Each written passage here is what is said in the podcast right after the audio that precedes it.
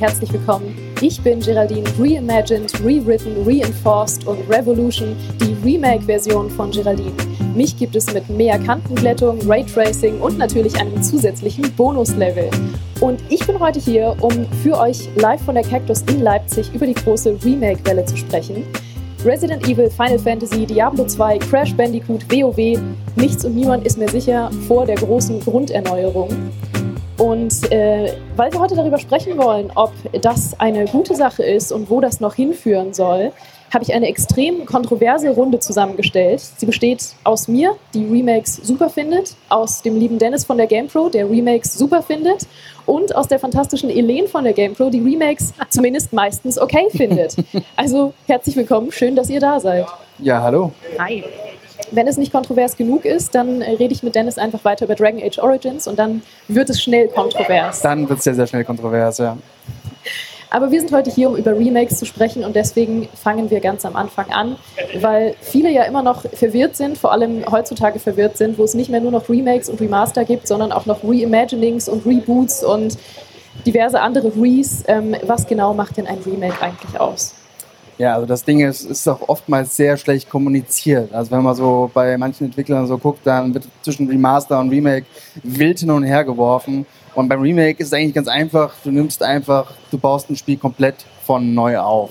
Ja, also da ist nichts mehr vorhanden, ähm, außer eben der Gedanke von früher, ähm, dass du das Spiel eben nachbauen möchtest. Mhm. Und beim Remaster ist es eben so, da nimmst du eben Vorhandenes und äh, machst eine bessere Auflösung rein, machst eine schönere Framerate rein. Ähm, ist eben auch nicht so aufwendig. Und Reboots, da gehen wir dann wieder davon aus, dass quasi der Grundgedanke vom Spiel da ist, aber ähm, das Spiel auch andere Wege gehen kann.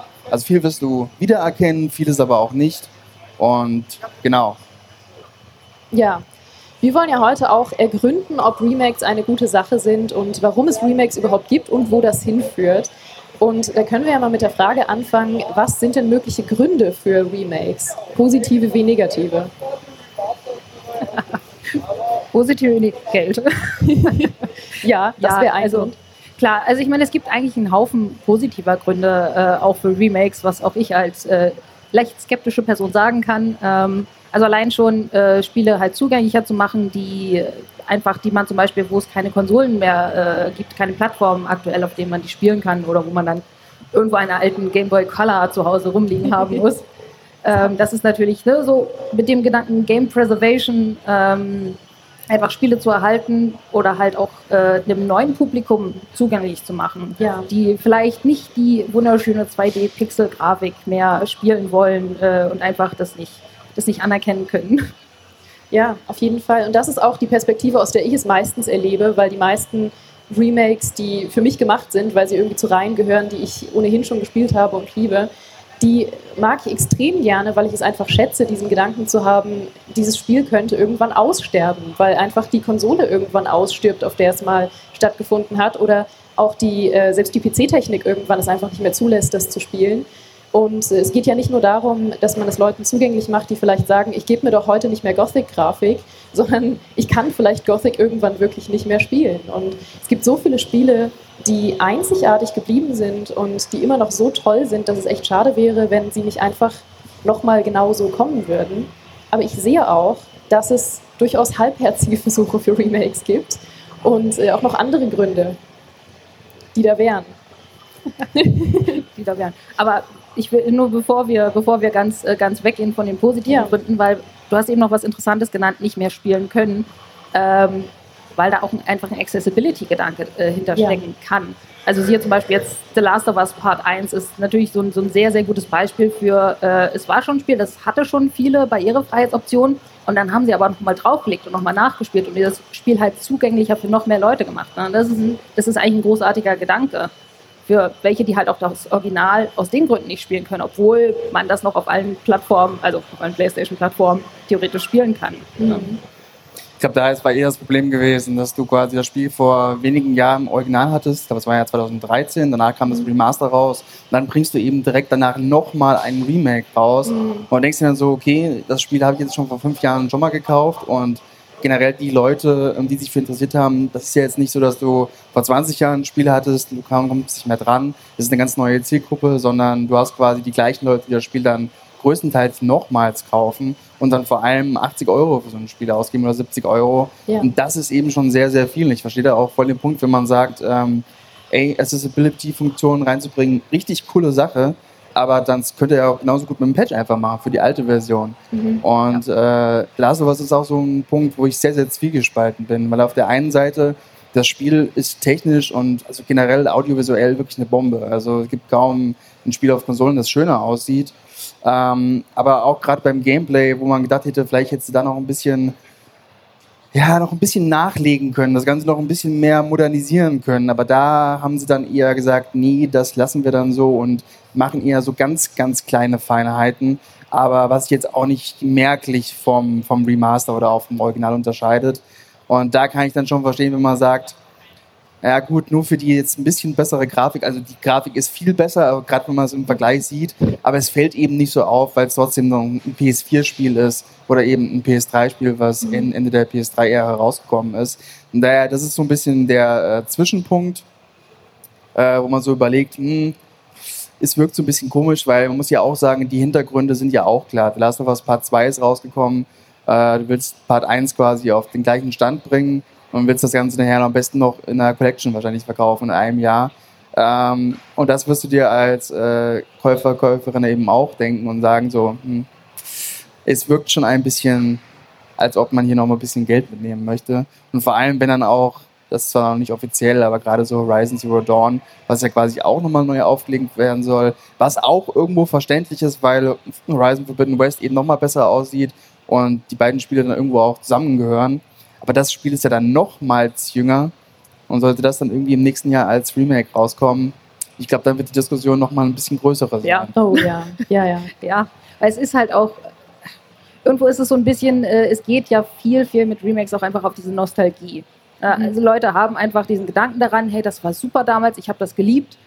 Äh, und wenn sie es jetzt heute nochmal spielen würden, das Original, das einfach viel, ähm, ja, dass, dass sie merken, okay, da, da ist viel Verklärtheit auch dabei, da sind viele Mechaniken, die nicht mehr modern sind. Und dann bringen sie halt ein Remake rein und Leute haben schon, Leute haben irgendwie schon, schon Gefühle dafür. Die haben das noch nicht mal gespielt, dieses Remake, und die haben schon Gefühle. Die sagen schon so, ach ja, damals dieses Spiel brauche ich jetzt. Das muss ich mhm. mir jetzt holen. Und dann hast du quasi schon mal garantiert irgendwo äh, so, so, so einen Grundwert von äh, Leute wollen dieses Spiel erstmal, obwohl die das noch gar nicht kennen. Ja. Also einfach, einfach diese Nostalgie mitnehmen und abgreifen. Ja. Ne, ist ja auch viel, viel dabei, beziehungsweise dann einfach so frei nach dem Motto, äh, lieber was Altes nochmal machen, was garantiert gut ankommt, als, als was Neues machen. Ne? Ja. Das stimmt. Das hat auf jeden Fall zwei sehr gegensätzliche Seiten. Noch dazu kommt, dass für Last of Us natürlich niemand Nostalgie empfindet, weil es das ein relativ richtig, ja. neues Spiel ist, ja. was die meisten ohnehin schon gespielt haben. Ja. Die einzigen, für die das wirklich interessant war, ist, dass sie damit ja dann direkt den PC-Port gemacht haben. Und ausgerechnet der war dann nicht so gut, als er rausgekommen ist. Ja. Und da verstehe ich, dass The Last of Us dann vor allem ein Remake ist, was sehr, sehr kritisch beäugt wird und wo die Leute sich fragen, warum war das nötig? Vor allem, also ich kann es aus meiner Perspektive sagen, ich bin auch ein riesengroßer The Last of Us-Fan von damals.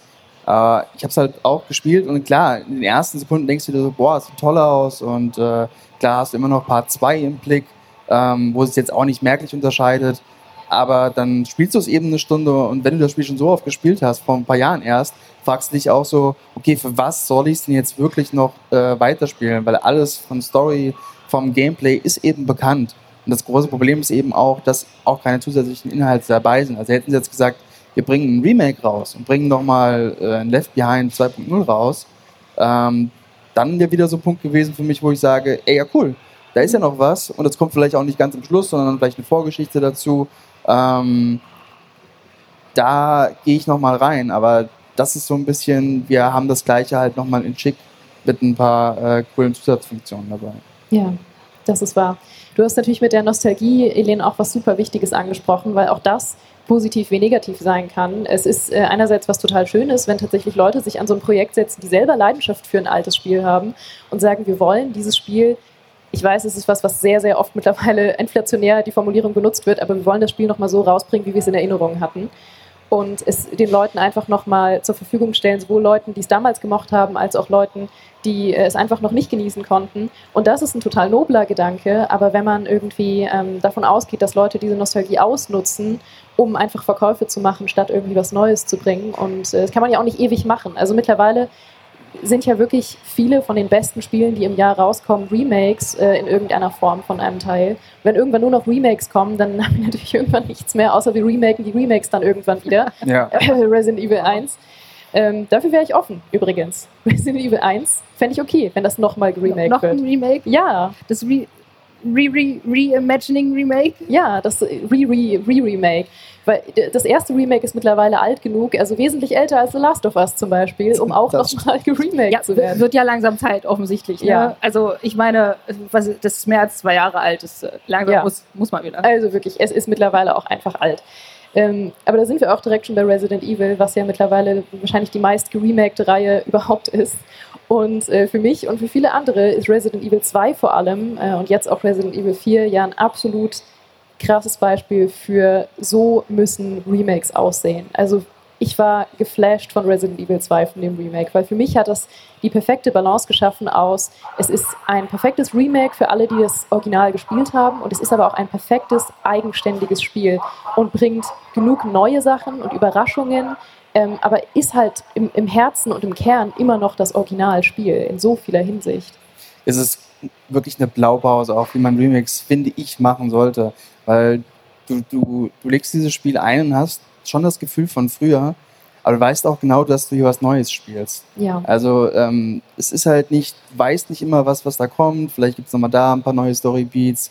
Ähm, allein durch die ganze Aufmachung, es sieht einfach auch super gut aus. Ja. Das haben sie halt auch drauf. Ich meine, jetzt gerade bei Resident Evil 4, klar, da gibt es auch gerade auf Konsolen noch so ein paar sehr schöne, äh, sehr unschöne Sachen, gerade auf Xbox und so weiter. Aber generell ist das schon sehr, sehr hochwertig produziert. Und du merkst, dass da Leute dran sind, die sich wirklich Gedanken gemacht haben, zum einen eben die, die Fans von früher abzuholen. Also bei mir war es bei Resi 2 damals auch so. Ich habe auch gesagt, ah, boah, brauchst du denn da unbedingt äh, ein Remake zu? Aber als ich dann gesehen habe, was daraus geworden ist, war ich komplett dabei. Mhm. Und eben die neuen Leute, die es damals nicht gespielt haben, weil das Spiel ist auch schon 20 Jahre alt, das Original, ähm, da ist es auch schwer, nochmal einen Zugang zu finden, gerade auch wegen der Kameraperspektive, Steuerung und so weiter und so fort. Das mag zwar für uns, die es damals gespielt haben, immer noch in gewisser Weise funktionieren, aber für eine neue Zielgruppe glaube ich nicht, dass das irgendwie noch äh, großartig Spaß machen würde. Ja. Ähm, und von daher ist es so die perfekte Balance zwischen, wir holen alte Leute ab, die es gemocht haben, und ähm, wir begeistern auch neue Leute. Und äh, das, ist, das ist wirklich eine sehr coole Sache. Und das haben sie wirklich mit äh, Teil 2, 3, okay, da kann man jetzt, jetzt ein bisschen streiten, ob es ist halt generell nicht so das coolste Spiel. Ja, es Ähm, aber bisschen auch an der Vorlage auch. ja, genau, richtig. Da kannst du halt auch nichts machen. Aber selbst ich, der jetzt auch nicht der größte Teil, äh, Fan von Teil 5 und 6 war, ich habe schon ein bisschen Bock zu sehen, was sie daraus dann auch machen heutzutage. Mhm. Und ich glaube, wenn man sich auch so die Verkaufszahlen anguckt, das wird kommen und vielleicht danach nochmal irgendwie ein Reboot der ganzen Reihe mit Resi 1 dann als Remake, Reboot. Ich glaube, sie werden das schon, dies- diesen Zyklus auch beibehalten zwischen Remake und neuen Spielen. Mhm. Und das muss man ja auch sagen, funktioniert tatsächlich sehr, sehr gut. Ja, ich gehöre ja vor allem auch zu. Also, ich habe damals, damals, als ich jung war, äh, ich habe tatsächlich erst mit Resident Evil 4 angefangen. Also mit den äh, ne, actionlastigeren Teilen der Reihe und habe dann Resi 2 tatsächlich auch das erste Mal mit dem Remake gespielt. Und was ich einfach großartig daran finde, ist wirklich dieses Gefühl. Ich merke beim Spielen, ja, einerseits die, die Steuerung, die ist modern. Ne? Das ist okay, alles flüssig, läuft super. Aber ich merke so in einigen Spielelementen einfach so, ja, das ist, ähm, das fühlt sich an wie ein altes Spieldesign, was man Mhm. äh, übernommen hat und dann halt so ein bisschen modernisiert hat, um es, damit man es heute noch spielen kann. Aber dann, da ist mir beim Spielen erstmal so bewusst geworden, ja, Spiele werden heute anders gemacht, Spiele sind heute anders aufgebaut. Ja. Das ist einfach dieses, dieses Feeling von, ich spiele gerade ein PS2-Spiel, aber sehr, sehr hübsch. ja. Ne, Das kriege ich selbst als jemand, der das Original nicht gespielt hatte. Mhm. Ja, das stimmt. Also gerade die PlayStation 2-Ära ist was, was tatsächlich heutzutage einfach nicht mehr so gemacht wird, was in vielen Punkten Sinn ergibt, wenn, wenn du sagst zum Beispiel Steuerung, Inventarmanagement und andere Sachen, da ergibt es total Sinn, das zu modernisieren. Aber dann hat es eben auch wieder so kleine Kniffe drin, die mir total gefehlt haben, gerade in Resident Evil. Resident Evil hat sich ja so weit wegentwickelt von den äh, klassischen Teilen bis, sag ich mal, Teil 4, ähm, weil 5 und 6 waren dann diese extrem actionlastigen Koop-Teile und äh, 7 und 8 waren dann äh, die Ego-Perspektiven-Teile, auch wenn 7 eigentlich die Ego-Perspektive nur für VR eingeführt hat, was ja auch eine Riesensache geworden ist. Äh, ist jetzt, VR ist, ist groß geworden. Ähm, und jetzt sind wir halt irgendwie bei der Ego-Perspektive angekommen und ich nehme an, dass sie ja jetzt auch äh, weitermachen werden, eben mit der Tochter von Ethan und dass diese Storyline, die jetzt ja auch mittlerweile fast schon in der, oder sogar zum Teil in der Zukunft spielt, äh, in, der, in der nahen Zukunft, sind ja mittlerweile völlig woanders angekommen, sowohl vom Setting als auch von den Mechaniken her. Und da finde ich ein, ein Remake ähm, so als Sprungbrett zu nehmen für einen eventuellen Reboot der Reihe, finde ich eigentlich total smart. Einfach nochmal zurückzugehen zu dem, was gut funktioniert hat und es nochmal besser zu machen. Und vielleicht ist es ja auch so ein Fingerzeig, wenn die Leute wirklich auch gerade diese Remakes spielen, zu sagen, okay, ähm, Ego-Perspektive, das sind jetzt die neuen Teile, aber es spricht auch nichts dagegen zu sagen, okay, vielleicht machen wir mal einen, einen Resi 9, einen Resi 10 wieder ein bisschen mehr zurück zu den Wurzeln. Also dass es äh, feste Kamera gibt und so weiter, mhm. das, das werden wir bei Resi nicht mehr sehen. Da gehen wir ziemlich stark von aus. Es wird dann eher im Indie-Bereich geben. Tormented Soul zum Beispiel ist ja auch ein schöner, ja. super schönes Spiel. Ähm, aber das kann ja trotzdem Fingerzeig sein, sagen, okay, dann versuchen wir halt im neuen Ableger auch nochmal dieses Gefühl von früher irgendwo einzufangen, es aber trotzdem modern zu machen. Das wäre ja auch cool. Ja, auf jeden Fall. Also man kann Remakes auch benutzen, um einfach alte Spielkonzepte nochmal zu ergründen und irgendwie damit herum zu experimentieren und zu gucken, wo kann das heutzutage hinführen. Aber was auch so kleine Details äh, waren, und ich verspreche, danach gehen wir weg von Resi 2, ich kann nur den ganzen Tag darüber reden, aber was noch so Details waren, die ich geliebt habe an Resi 2, waren äh, diese ganz kleinen Sachen, die so ein Fingerzeig auf den alten Teil waren und die trotzdem eigenständig funktioniert haben. Zum Beispiel den berühmten Moment aus Resi 2, wenn man durch den Flur läuft und von dem Hund angefallen wird, der durch das Fenster springt, was ja. der beliebteste oder unbeliebteste Jumpscare der Reihe ist, je nachdem, wie man so drauf ist. Und diesen, genau diesen Flur gibt es ja, weil es genau die gleiche Polizeistation mit fast genau dem gleichen Layout ist wie im Original. Aber man läuft durch diesen Flur und denkt, oh, das ist der Flur, jetzt kommt der Hund, jetzt kommt der Hund. Und dann läuft man da lang und es kommt kein Hund. Und man denkt, ja. oh, da war ja gar kein Hund. Und in der Sekunde kommt an einem anderen Fenster ein Zombie durch die, ja. durchs Fenster. Und das fand ich fantastisch. Das ist ja auch so ein Punkt, den sie quasi in den späteren Remakes auch noch gemacht haben, wo du wirklich so Stellen hast, wo du denkst, okay, eigentlich müsste das da sein ist aber gar nicht, haben sie es jetzt rausgenommen und nee, sie haben es halt nicht rausgenommen, sondern woanders platziert und dann überrascht es sich halt wieder. Ja. Ich meine, klar hast du da nicht das Gefühl wie damals, als du es zum ersten Mal gesehen hast, aber es ist trotzdem noch ein cooles Gefühl, es noch ein bisschen in einer anderen Form neu, neu zu erleben. Eben. Ja, es ist fast schon ein Remake dieses Moments, irgendwie ja. überrascht zu werden. Genau, genau. Das ist eigentlich richtig clever. Es ist halt so einfach für Fans so ein bisschen so ein, hey, es ist, es ist noch hier, aber ja. keine Sorge, wir haben auch noch ein bisschen Überraschung. Ich sag ja nur Resi 4, äh, der See, auf den See schießt. Ja, an leicht anderer, anderer Stelle. Ich, ja. Als ich das erste Mal draufgeschossen habe bei dem Steg, das war ja noch, äh, kriegst du ja einen Steg, bevor du zum Boot kommst, äh, und ich auf den See geschossen und da passiert ja nichts. Ich bin so enttäuscht. Dann habe ich es bei, bei der anderen Stelle nochmal probiert und dann äh, war der glücklichste Game-Over-Bildschirm meines Lebens. Wie schön. Ja, es gibt ja noch andere äh, große Beispiele aus den letzten Jahren. Äh, dazu auch ähm, Final Fantasy VII. Und Final Fantasy VII äh, wird ja sehr gemischt aufgenommen. Ich weiß, dass es zu Recht auch viel kritisiert wird von Fans vom Original. Es gibt aber eine Sache, die werde ich nach eurer vermutlich negativen Argumentation bringen, die ich sehr gut finde an Final Fantasy VII, dem Remake. Negativ. Jetzt müsst ihr was Negatives sagen, weil jetzt habe ich so an. Okay, also okay. ich kann es mal aus der Perspektive sagen, für jemanden, der Final Fantasy VII damals tatsächlich äh, nicht gespielt hat. Ähm, und ich habe das Remake dann gespielt und dachte mir die ganze Zeit so, irgendwas wirkt hier sehr, sehr gestreckt. Weil es war ja so, okay, in ja. Teil 7 hast du halt alles kompakt gehabt und hier machen sie jetzt, ich glaube, drei Spiele draus. Und das merkst du eben auch. Also klar sieht das richtig cool aus, tolle Charaktere, äh, Kampfsystem, ja gut, ich bin eher so rundenbasierter Fan, ähm, war okay.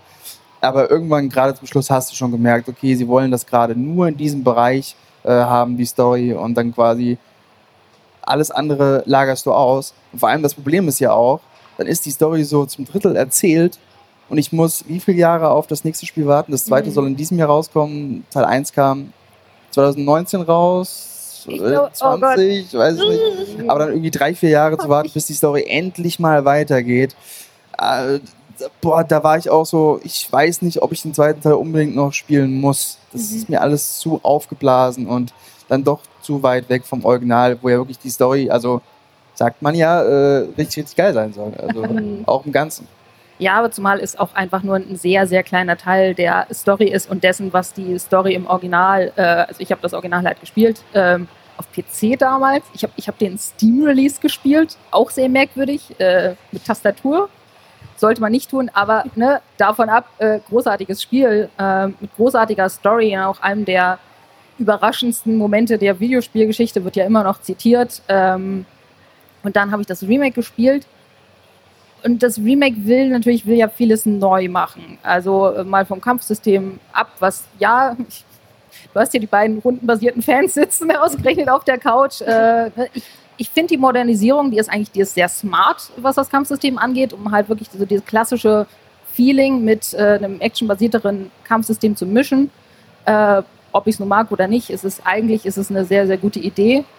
Bei der Story tue ich mich halt ein bisschen schwerer. Also nicht mal nur, dass sie gestreckt ist, was auf jeden Fall, aber auch einfach, ähm, sie haben ja versucht, die Story abzuändern, um quasi zu sagen, okay, das ist jetzt so ein bisschen so eine semi-andere Timeline mhm. und äh, aber irgend, irgendeine Macht in dieser Welt will zu der originalen Timeline zurück.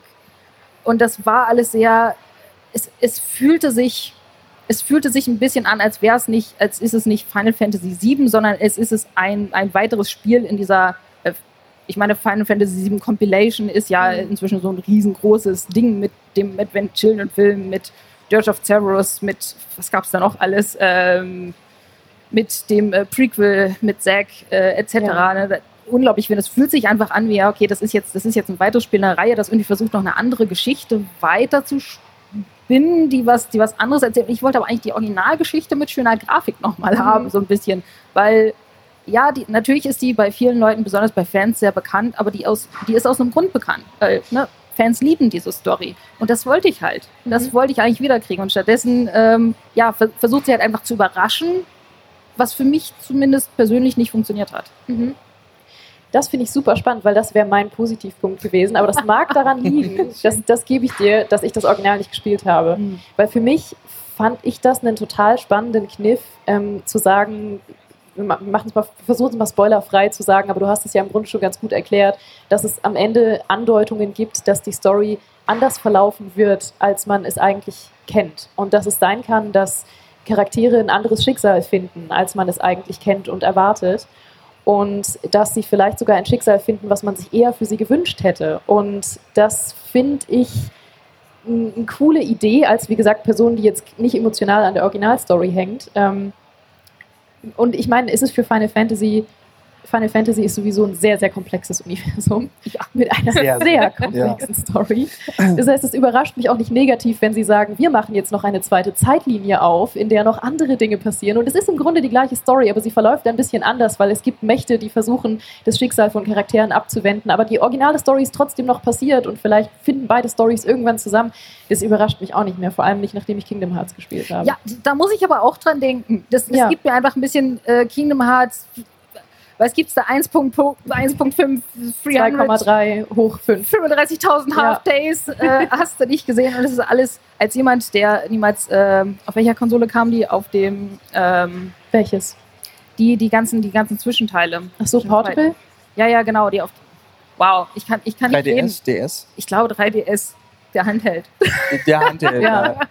Das Ding Konsolenexperte. Zum, zum, zum, Spielen mit den Fingern. Ja. Ähm, aber ne, als jemand, der halt einfach früher nie, nie ein 3DS hatte, ich hatte halt den zweiten gespielt, das war schon, schon verwirrend, weil zwischen dem ersten und zweiten ist auch irgendwas passiert, äh, ja. was ich dann irgendwann auf YouTube nachgeguckt habe und dann war zwischen dem zweiten und dritten, da waren da noch x halbe Teile und irgendwelche Charaktere, die irgendwelche Seelenteile von irgendwelchen anderen Charakteren sind, die dann aber schon wieder weg sind. Und es einfach, ne, das ist so, ja, ne, das war, das ist für mich das beste Beispiel einer überverkomplizierten Lore und ge genau mit diesen Hintergedanken an Kingdom Hearts denke ich jetzt so, oh nein, nein, nicht auch noch bei Final Fantasy VII. Ist ein Punkt. Ich kann für Kingdom Hearts und Final Fantasy kann ich betreutes Spielen empfehlen. Ich habe Kingdom Hearts nämlich auch nicht allein gespielt. Ich habe es äh, mit einem Experten gespielt, mit dem Kollegen Fabiano. Der konnte mir Sachen erklären, die ich nicht verstanden habe. Das war hilfreich und konnte mich beruhigen, wenn ich wütend war, weil irgendwas völlig Unlogisches und Beschissenes passiert ist. Also macht das nicht allein durch. Das ist hier die Empfehlung. Kann man Spielt Kingdom Fabiano nicht äh, mieten oder so? Ja, Das? der hat Ja? einen äh, ganz humanen Stundensatz auch. Okay. Cool. Kann man, kann man ihnen Schokolade oder so bezahlen? Ja, Okay, nice. Nice. Kann man nicht Nein. jeden mit Schokolade bezahlen? Also mich schon. Also was glaubst du, warum ich gerade hier sitze? ja. Ich äh, hab dir, stimmt, oh Gott, ich habe dir Schokolade versprochen. Ähm, die, die kriegst du natürlich. Die habe ich, Mhm. äh, die ist, die ist hinter der Bühne. Die habe ich da. V versprochen. Ich glaube dir. Gut. Zum nächsten Thema. äh, Demon's Souls. Das Demon's Souls Remake war noch ein sehr, sehr großes Thema die letzten Jahre Oh ähm, ja. und wurde hauptsächlich sehr positiv aufgenommen. Eure Gefühle? Also, ich bin ein riesengroßer Demon Souls-Fan. Es war damals das erste Souls-Spiel für mich. Und ähm, ich habe das sehr, sehr positiv wahrgenommen, aber auch mit so einer kleinen Träne im Auge. Weil man muss sagen, das Spiel sieht fantastisch aus. Ja. Also gerade auch zum Start der äh, PS5, das war wirklich, ist immer noch eins der schönsten Spiele für die PS5. Mhm. Ähm, es hat genau den Vibe eingefangen wie damals. Das Kampfsystem war so. Es gab so kleine äh, Komfortverbesserungen. Ähm, alles cool. Aber ich habe mir nur gedacht, ey, es gibt da noch so, so einen Arkstorn, den man nie spielen konnte. Jetzt habt ihr die Chance in einem Remake, mir als alten Fan endlich zu sagen und nicht nur in irgendwelchen äh, äh, Data-Miner-Videos, die ich dann auf YouTube sehe, wie es da weitergegangen wäre. Warum sagt ihr mir nicht einfach, was in dieser Welt passiert wäre und lasst mich diese Welt auch noch spielen? Gebt mir noch so ein bisschen Mehrwert abseits von neuer Grafik und das ist ja alles schön und gut, aber ein bisschen abseits davon noch mehr. Und das finde ich im Nachhinein echt schade, dass sie es nicht gemacht haben. Und sie haben es halt auch begründet und gesagt, ey, nee, das ist From Software, wir, wir rödeln da dran nichts rum. Ich kann das verstehen, man will ja noch nicht irgendwie in ein Werk von einem anderen reinfuschen. Aber auf der anderen Seite, so als aus, aus Spielerperspektive, als Fanperspektive, hätte ich mir echt gewünscht, dass sie es gemacht hätten. Ja.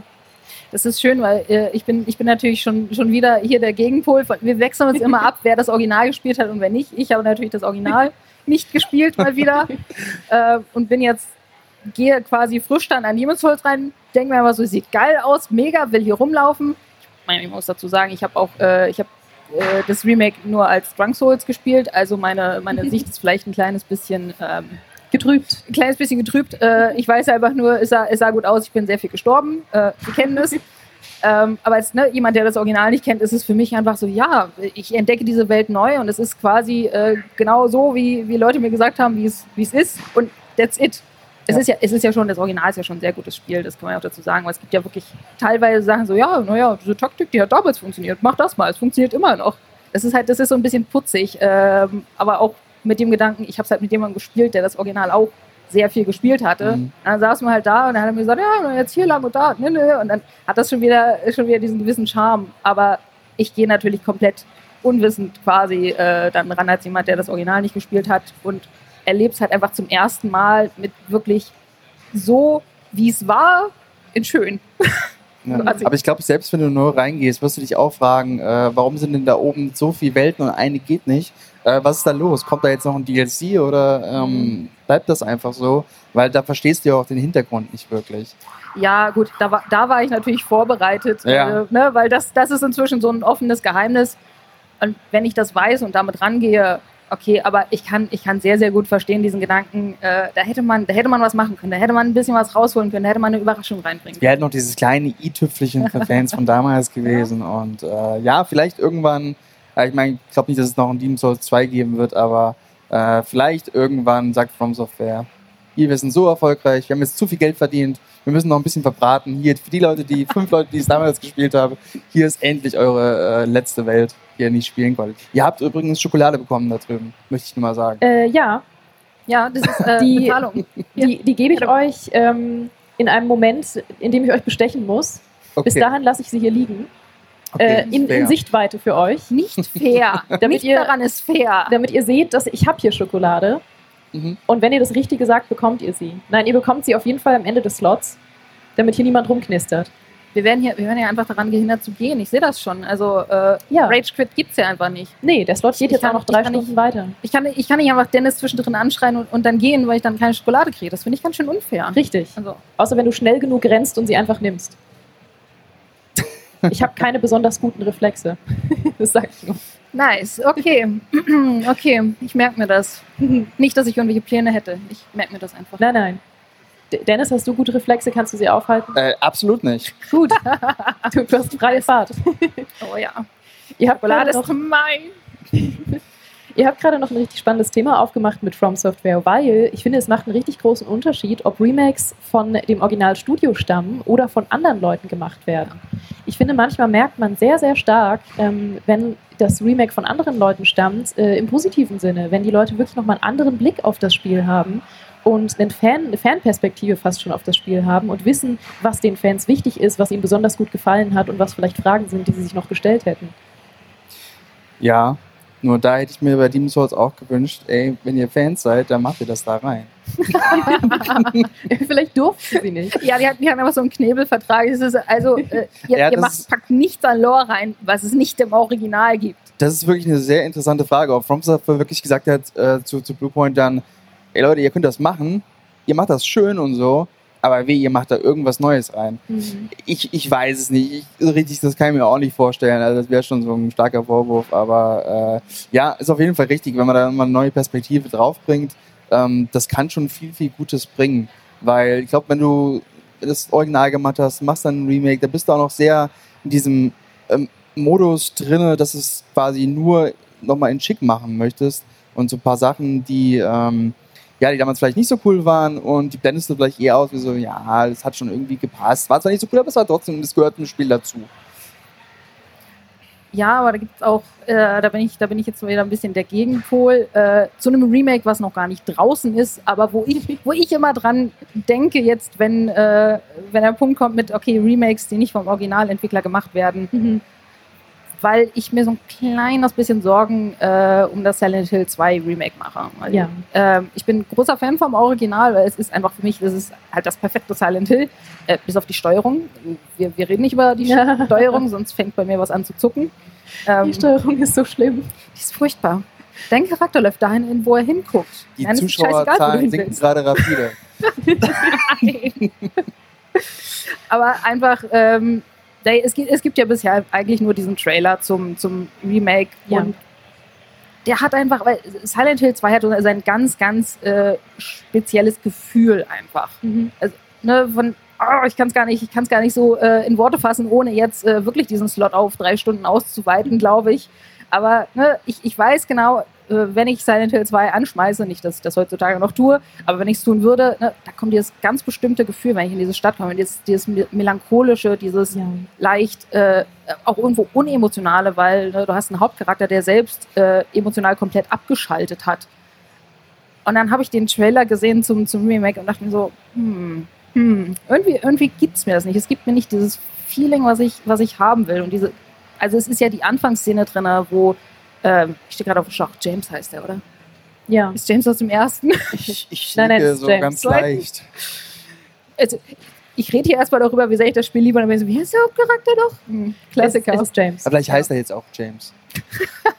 Es wenn, er, ist wenn, er James. nicht, Es wenn er nicht James ist hieß, dann wird er James heißen. Okay. Niemand hört mir hier zu. Es ist Nein, James. es ist ja, ja, James, genau. James und Maria. Äh, wie, er, wie er da im, in diesem Bad steht, äh, an, Ja. an der Raststätte und da in den Spiel geguckt. Und im Original hast du wirklich einfach so, so, so einen Mann, der reinguckt, der irgendwie schon einfach nur aussieht, als wäre als wär er emotional tot ein bisschen. Mhm. Und im Trailer war diese Szene drin, aber äh, er sah einfach nur so aus, ich leide. Das war so, hm, hm, nee, das fühlt sich irgendwie falsch an. Also man muss dazu sagen, es war nur ein Trailer. Ne? Ja. Das, das hat noch nicht viel auszusagen. Vielleicht wollten sie einfach eine gewisse Stimmung rüberbringen, um neue Leute auch so ein bisschen neugierig zu machen. Aber das, das war dann so meine Sorge. So, na, ist das, wird das, wird das wirklich dieses Gefühl rüberbringen, was ich, was ich möchte? Haben, haben diese neuen Entwickler äh, dieses Gefühl verstanden? Haben sie verstanden, was, was das Spiel ausmacht, abseits halt von dem offensichtlichen Horror? Ja. Ich sehe das äh, in zweierlei Hinsicht. Ich verstehe die Kritik, die es da aktuell gibt, gerade weil Silent Hill 2 so ein sehr, sehr schwer zu greifendes Spiel ist in vielerlei Hinsicht. Es hat eine ja. sehr fein austarierte Story und eine sehr fein austarierte Atmosphäre, die man super schwer, glaube ich, nachmachen kann. Ähm, und ich weiß, dass es viel Kritik an äh, Bloober Team gibt. Die haben ja zuvor diverse Horrorspiele gemacht, zum Beispiel The Medium jetzt zuletzt oder auch ähm, das Spiel zu Blair Witch ähm, und äh, Layers of Fear und so weiter. Und das waren gemischt aufgenommene Spiele, die waren schon durchaus, hatten ihre positiven Reviews und so. Ähm, und viele kritisieren aber, dass sie irgendwie Story nicht gut können würden oder dass sie Horror nicht gut verstehen würden. Ich kann sagen, ich verstehe, dass ihre Spiele gemischt aufgenommen werden. Ich sehe sie auch nicht als absoluten Peak des Horrors an, wirklich nicht.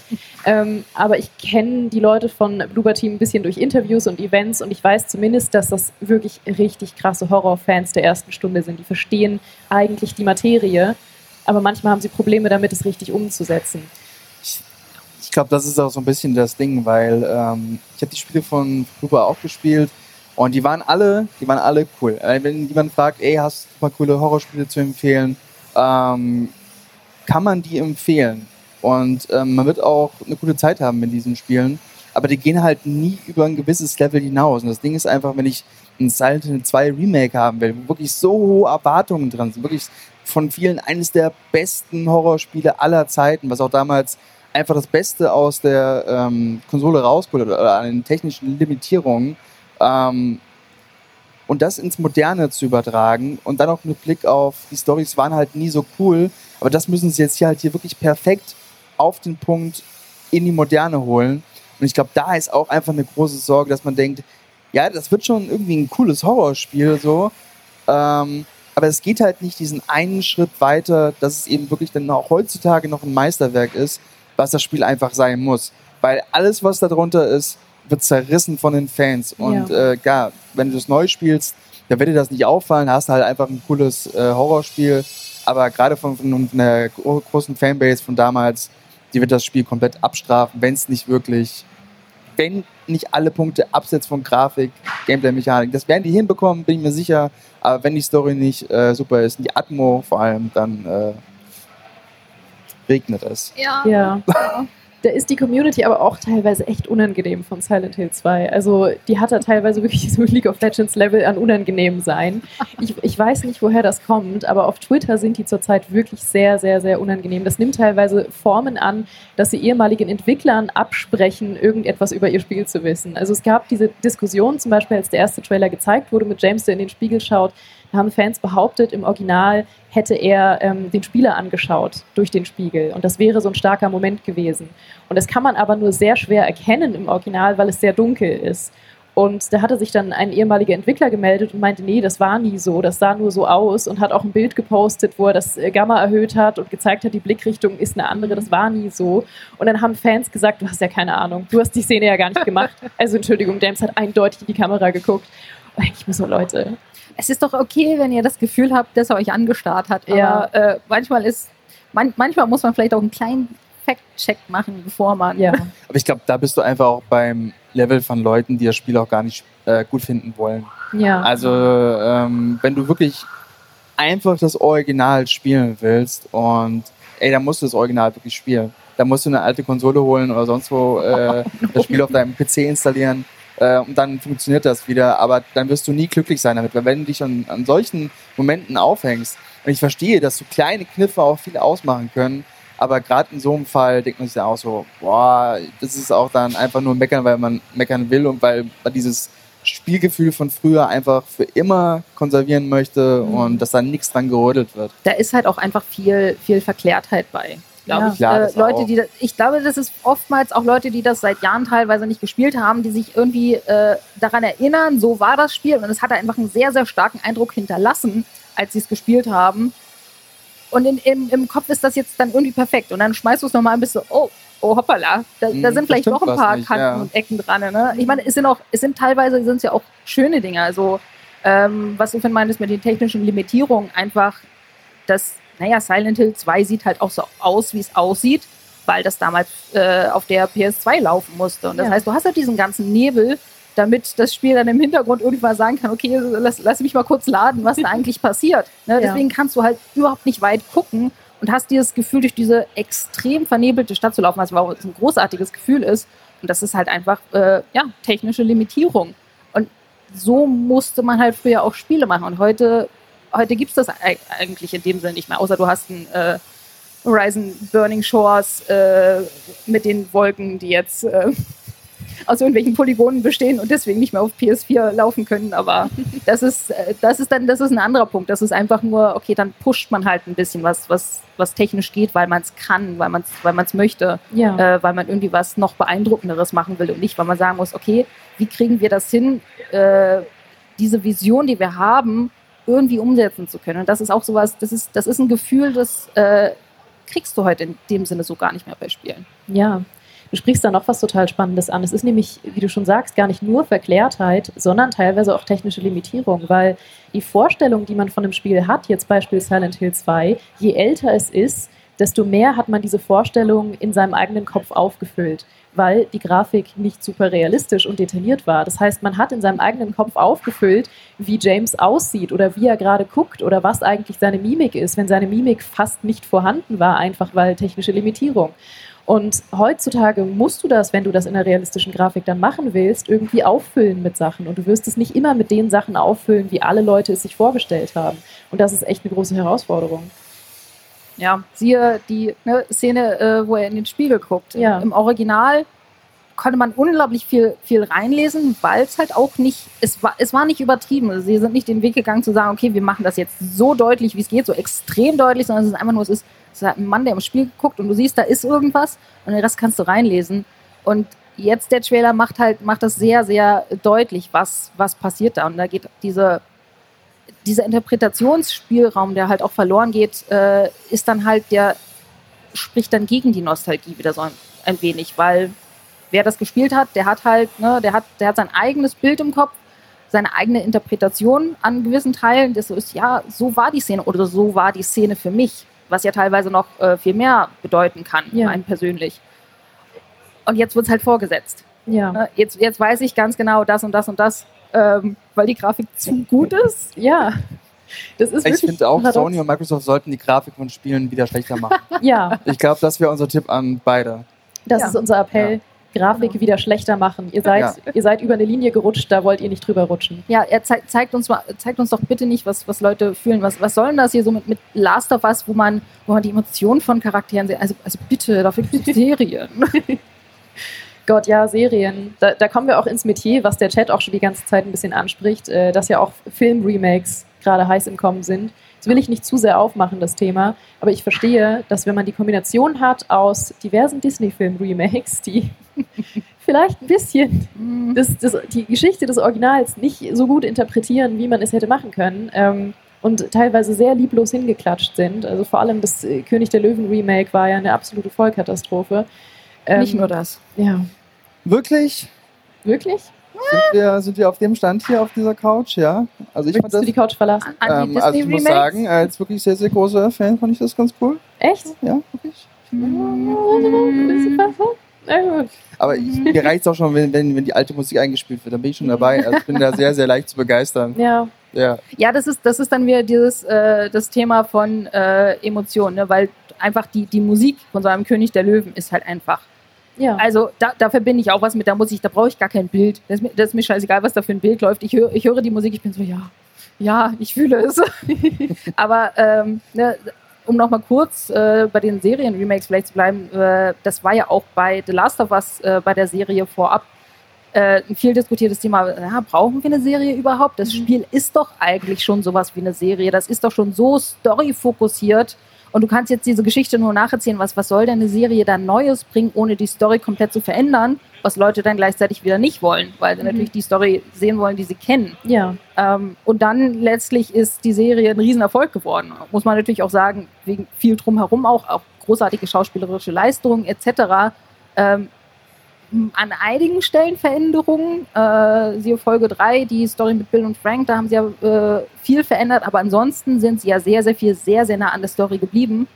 Äh, und es hat sowohl Fans äh, des Spiels als halt auch Leute, die, die dieses Spiel nie gespielt haben, dann abgeholt. Ne? Und am Ende des Tages war es so, ja, okay, es, es war jetzt nicht so viel Neues, aber es war, es war ein anderes Medium. Mhm. Und irgendwie hat es das nochmal, hat's, hat das gereicht, um, um anders genug zu sein. Mhm. Ist auch quasi fast so ein bisschen sowas wie ein Remake äh, Ja. in dem Sinne. Auf jeden Fall.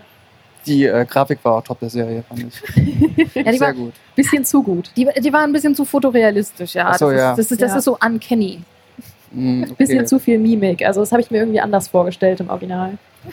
Ja, ich muss auch sagen, in dieser, in dieser einen Szene, äh, in der Konfrontation mit Joel und Ellie, also, so, nee, ich habe die anders gelesen im Original. Also, hm, das, haben sie, das haben sie vollkommen falsch interpretiert. Aber insgesamt sehr coole Serie, muss man sagen. Ja, die ist großartig. Ich freue mich schon auf äh, die zweite Staffel, Oh. auf gewisse Ereignisse. Ähm, ich bin sehr gespannt, wie die umgesetzt werden. Hm. Ich hoffe, dass Petro Pascal noch sehr lange der Serie erhalten bleibt. Mehr möchte ich nicht sagen. Spoiler, aber nicht Spoiler. Dennis, ich möchte dir noch eine Freude machen, weil ich dich gerade verletzt habe mit den Disney-Remakes. Ähm, ich weiß, dass ich dir eine große Freude mache, wenn ich noch ein Spiel anspreche, von dem ich weiß, dass du das Remake sehr magst. Spyro. Oh ja. Ich habe ein sehr großes Herz für Spyro, weil ich damals immer wirklich an jedem Weihnachten ein Spiel unterm Baum hatte und äh, quasi fünf Tage vorher schon äh, das Spiel unter dem Bett meiner Eltern hervorgezogen habe, aufgemacht habe und dann trotzdem wieder hingelegt habe. Aber die Vorfreude war sehr groß. Ich liebe diese Spiele. Und äh, das Remake ist, also es hätte für mich nicht besser sein können. Also das Ding ist, in meiner Vorstellung sah das Spiel damals auch schon so aus. Mhm. Jetzt weiß ich, nein, das war so nicht. ja, also es war quasi dieser Gran Turismo-Effekt, wo man so damals schon dachte, boah, das ist ja Fotorealismus, was hier abgeht. Ähm, aber es, es sieht einfach ganz toll aus. Die, es hat sich genauso gesteuert. Du hast wirklich den, das Pad in die Hand genommen und ich habe das damals zigmal durchgespielt und ich wusste genau, was ich mache. Ich wusste genau, wie sich Spyro äh, verhält. Ähm, da wurde zwar auch nichts drumherum gemacht, aber das war mir in dem Fall wirklich komplett egal. Weil da wollte ich einfach nur mal dieses, dieses Gefühl erleben und ich wusste auch, okay, wenn das jetzt Leute heutzutage spielen, ey, das ist halt immer noch ein unfassbar guter, ähm, gutes 3D-Jump'n'Run.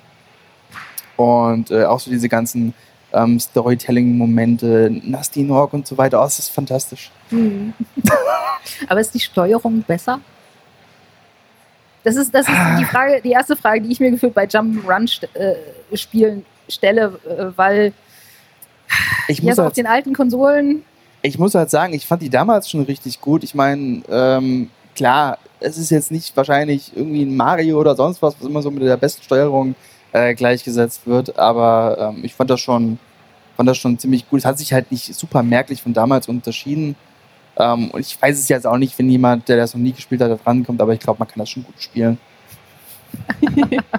Spielt Spyro. Ich finde das ein gutes Thema, weil das ist ja tatsächlich ein Genre, was es eigentlich nicht mehr gibt. Äh, so klassische, sag ich mal, N64 Jump'n'Runs aus der Ära. Das ist ja eigentlich ausgestorben, mehr oder weniger. Ich meine, es gab dann nochmal, ähm, Gott, wie hieß es, das äh, von den Leuten, die Banjo Kazooie gemacht haben, mit dem Chamäleon. Äh, äh, ja, Ukulele. Ja, richtig. Ja, das war auch fantastisch. Genau, das Richtig. gab es dann nochmal. Aber ansonsten ist das ja eigentlich ein ausgestorbenes Genre. Und da finde ich es spannend, das zurückzuholen. Ich glaube, dass einfach der ganze Markt so bei Nintendo mittlerweile liegt, bei ganzen Mhm. Jump'n'Runs, dass du da kaum noch was reißen kannst. Und äh, ja, es ist wirklich schade, weil die Spiele machen einfach, es ist einfach, du hast, legst die ein, hast, hast eine gute Zeit, hast einen Strahl im Gesicht und das war's wieder. Hast, hast bunte Grafik, hast einen kleinen Drachen, der da rumfliegt. Äh, Mhm. Alles cool. Mehr braucht's in meiner Videospielwelt nicht.